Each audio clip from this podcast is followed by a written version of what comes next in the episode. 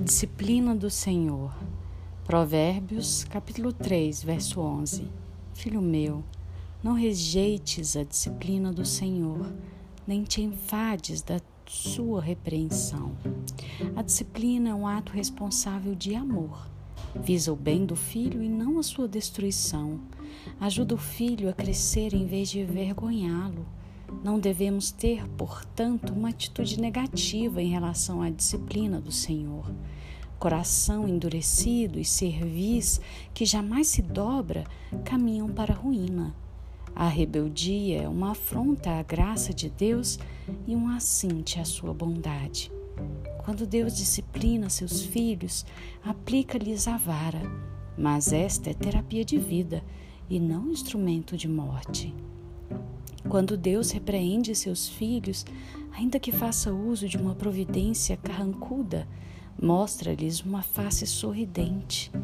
A disciplina, no momento, pode ser um remédio amargo, mas absolutamente necessário para produzir a cura. Rejeitar a disciplina e enfadar-se da repreensão é recusar o remédio divino escarnecer de sua graça e dar as costas ao favor do Pai. Deus não nos deixa entregues à nossa própria sorte. Não somos bastardos, somos filhos. Ele vela por nós.